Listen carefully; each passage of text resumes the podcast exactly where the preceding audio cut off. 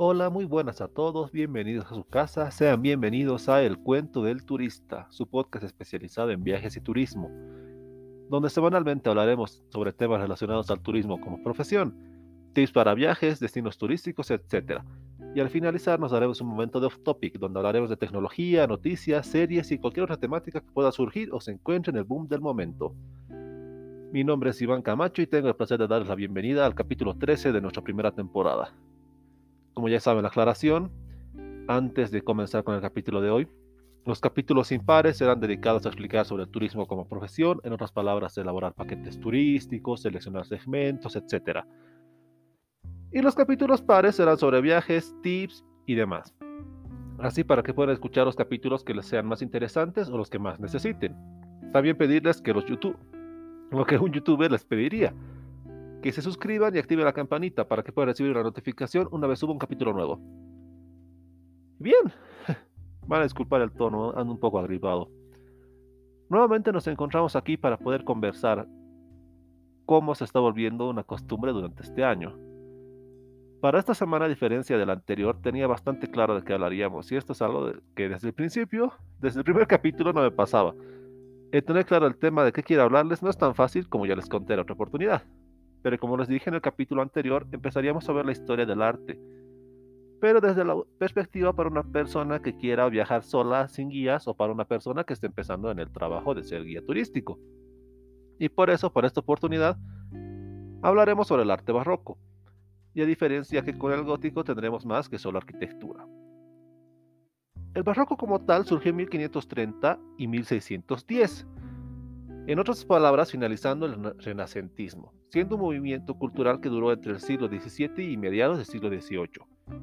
Y es caracterizado por tener una ornamentación excesiva, y su nombre barroco surgió de la misma forma que de muchos otros estilos, de una forma despectiva, viendo derivando de una palabra portuguesa que significa similar como una perla de una forma irregular, siendo considerado un estilo feo y una degeneración de lo que era el renacimiento, el renacentista. Surgió en Italia y se esparció por toda Europa, llegando hasta América Latina por medio de la colonia. En la arquitectura barroca domina lo que es la riqueza ornamental. Son bastante ornamentados, son bastante cargados. Y la monumentalidad. También tiene características del efecticismo, la teatralidad y la espectacularidad. O sea, son edificios que son llamativos, son vistosos, son sumamente cargados, son sumamente decorados con cosas ornamentales, que tienen pilares que no están cargando nada, pero está ahí el pilar para que vos veas que, uy, qué lindo. Y también, como un ejemplo, en, no solamente en la arquitectura, también digamos en, el, en la escultura, pongamos el David de Miguel Ángel. El David es una obra que es renacentista. Y si te fijas bien en la, escultura, él está quieto, no hay movimiento, él está previo a la pelea con Goliat, está en paz y tranquilidad. Mientras que ya en el tallado del David en la época barroca, se muestra el movimiento y el efecto del David en la propia pelea o preparándose para pelear. O sea, ya hay vida, ya hay dinamismo, ya hay movimiento, ven más curvas, realismo, etc. Para que vean la diferencia entre lo que es el Renacimiento y el Barroco. Ahora bien, con la arquitectura vamos a comenzar al igual que la anterior vez.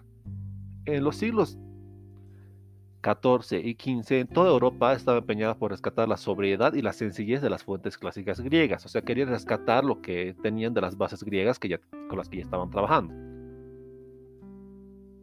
Y también trataban de una forma que no sea excesiva la ornamentación. Reaccionaban más bien contra que sea muy ornamentado por eso también tenían problemas con el arte gótico, porque el arte gótico, como les mencioné, era sumamente cargado, era como una escultura de un dragón. Y en el Renacimiento, el Renacentismo, no les agradaba la idea de que sea así de decorado. Entonces así ocurrió la idea y la necesidad de reutilizar el arte griego, dando esa imagen de austeridad y de que sea clásico, ¿no? De, también limitando mucho, delimitando mucho lo que es el clasismo, etcétera.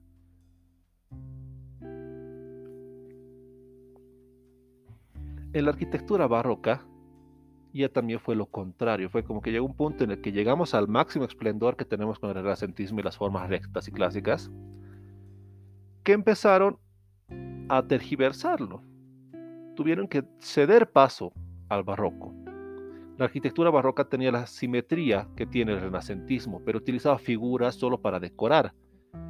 Por ejemplo, como les mencioné, o sea, podías ver columnas que el fuste era torcido, columnas torcidas, retorcidas, que no tenían ninguna finalidad, no estaban cargando nada, estaban ahí en el portón solamente de decoración. Empezaron a utilizar más formas, para que, más figuras en las formas rectas, para que haya dinamismo, para que tenga vida, para dar esa expresión de movimiento y de infinidad.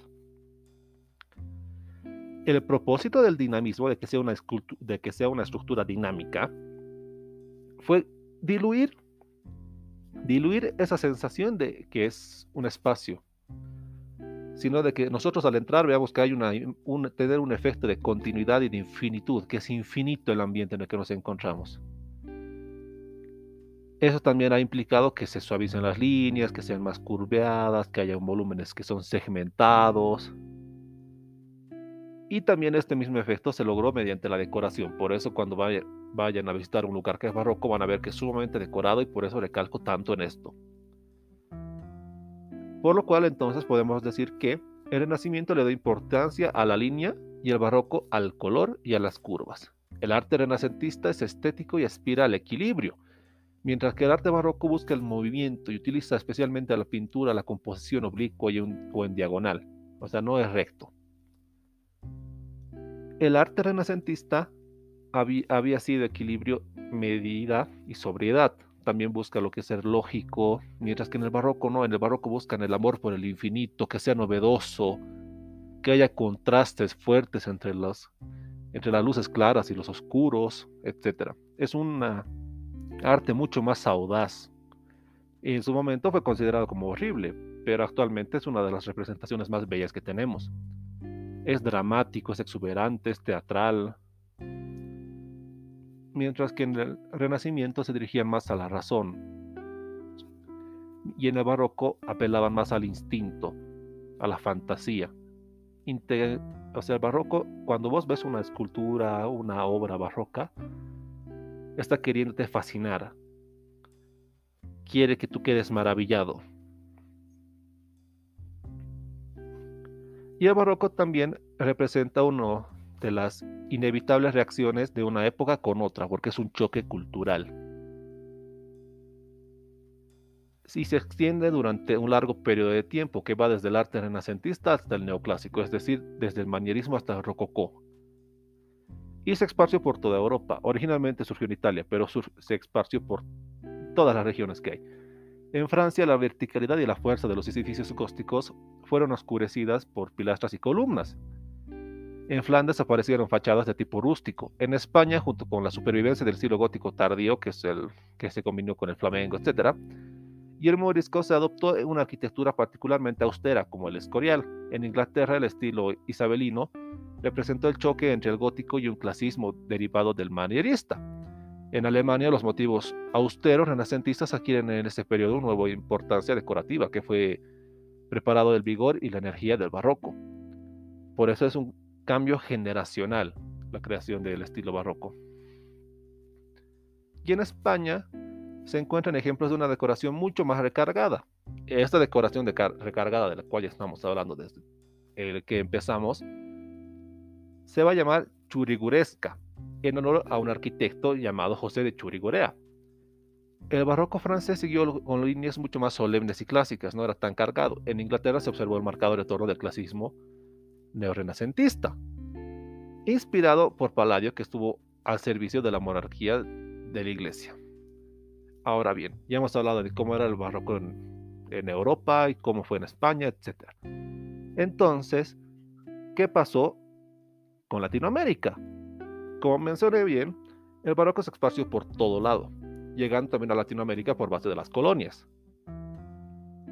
Y esto, al ser colonias españolas en su gran parte, acogió gran parte de la estética española, al, tomar elementos como la columna salomónica, los estípites, pero también hizo el uso de elementos indígenas locales, lo que explica su gran diversidad, Muchos lo llaman como que el barroco ecuatoriano, el barroco peruano, el barroco colombiano, etc. Pero eso es falso. Es, en sí, el término a utilizar en Latinoamérica es barroco mestizo, el cual su origen es boliviano. Y se denotan las fachadas como utilizaron los elementos de las culturas locales, como ser girasoles que representaban al dios sol de los nativos, o espigas de trigo en lugar de racimos de uvas, combinando así las dos culturas en la, en la escultura y tallados que habían en la época.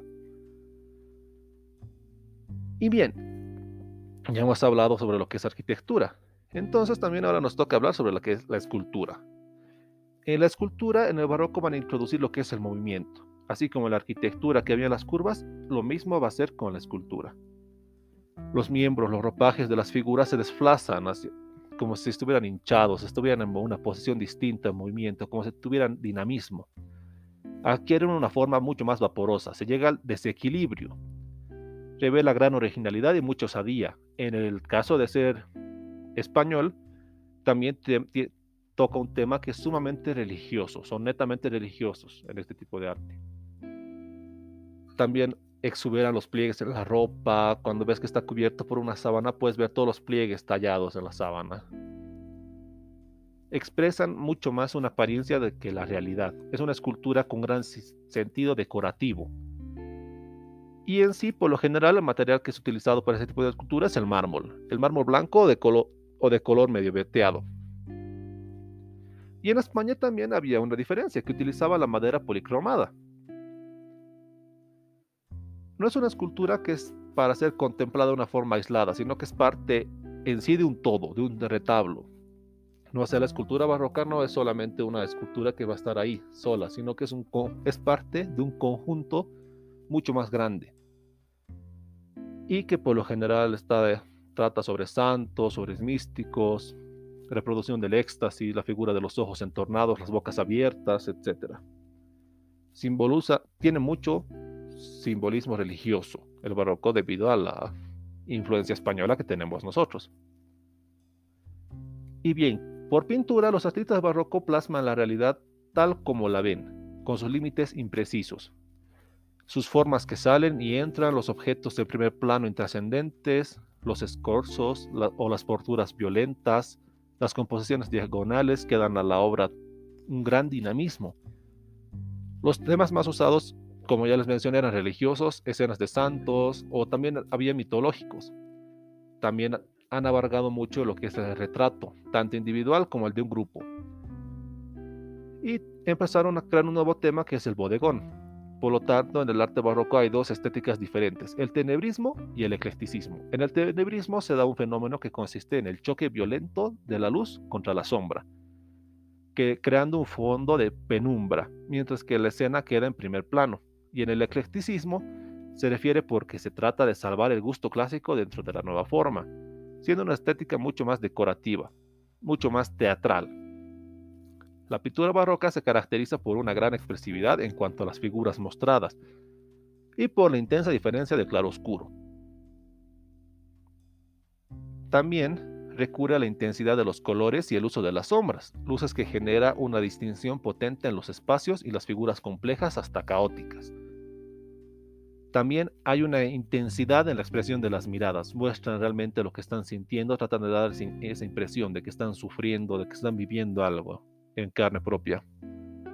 Y la pintura toma un papel importante y homogéneo que fue desplazado en diferentes países. Por eso también creó esas dos ideas contrarias, ¿no? las dos diferentes líneas que tomó esta, este tipo de obras. Y con eso concluiríamos todo por el capítulo de esta semana, que espero que les sea de utilidad al momento de apreciar las estructuras barrocas o el arte barroco en sí, y que también tengan una idea más o menos de por qué fue tan importante para la sociedad latinoamericana. Y para la sección de Off Topic, como les dije la semana pasada, hablaría del final de la serie de Pokémon. Que en sí no es un final, porque continuará, pero con otros personajes. En lugar de ello era el final de Ash y Pikachu. El final de su aventura que con nosotros la vivió durante 26 años, siendo parte de la cultura popular, y de la cual aprendimos mucho. Sobre todo yo en lo personal, que siempre he sido muy fanático de la franquicia. Vi la serie, jugué casi todos los juegos que tenían. Incluso colecciono pequeños muñequitos de Pokémon, así figuritas. ¿Y por qué es tan importante esto? Porque durante todas sus aventuras, Ash nos ha llevado de la mano y nos enseñó que todos tenemos ese valor de tomar nuestras cosas, y poder irnos en marcha, para buscar nuestros propios sueños, de la misma forma que lo hizo. Él tuvo la confianza de dejar su pueblo, de dejar Pueblo Paleta y a su familia y todo atrás, para salir en busca de su sueño de ser un maestro Pokémon y ser el mejor entrenador. Y lo logró. Y eso que fue una imposibilidad que se hizo realidad. Porque a lo largo de estas dos décadas vimos cómo perdía región a región. Y nos causó esa impresión de que iba a ser eterno. Porque conforme van saliendo juegos, van saliendo nuevas regiones, van saliendo nuevos Pokémon. Y te daban la idea de que Ash iba a perder siempre, con tal de que tenga ese mismo objetivo de viajar al siguiente país, la siguiente región, intentar otra vez ahí, volver a perder, viajar a la siguiente y así. Hasta que llegó un día en el que lo logró. Logró ser campeón regional. El año pasado, el 2020, si no me equivoco, logró ser campeón regional. Y el año pasado logró ser campeón mundial. Logró cumplir, cumplir su meta. Y el momento fue algo duro porque ah, es como si le estaría diciendo adiós a una parte de mi infancia. Y por eso es que me emociona tanto todo esto. Y con esto concluiríamos el capítulo de hoy, despidiéndome diciendo lo siguiente. Gracias por esos 26 años. Y gracias por enseñarnos que podemos ser el mejor, el mejor que nadie más.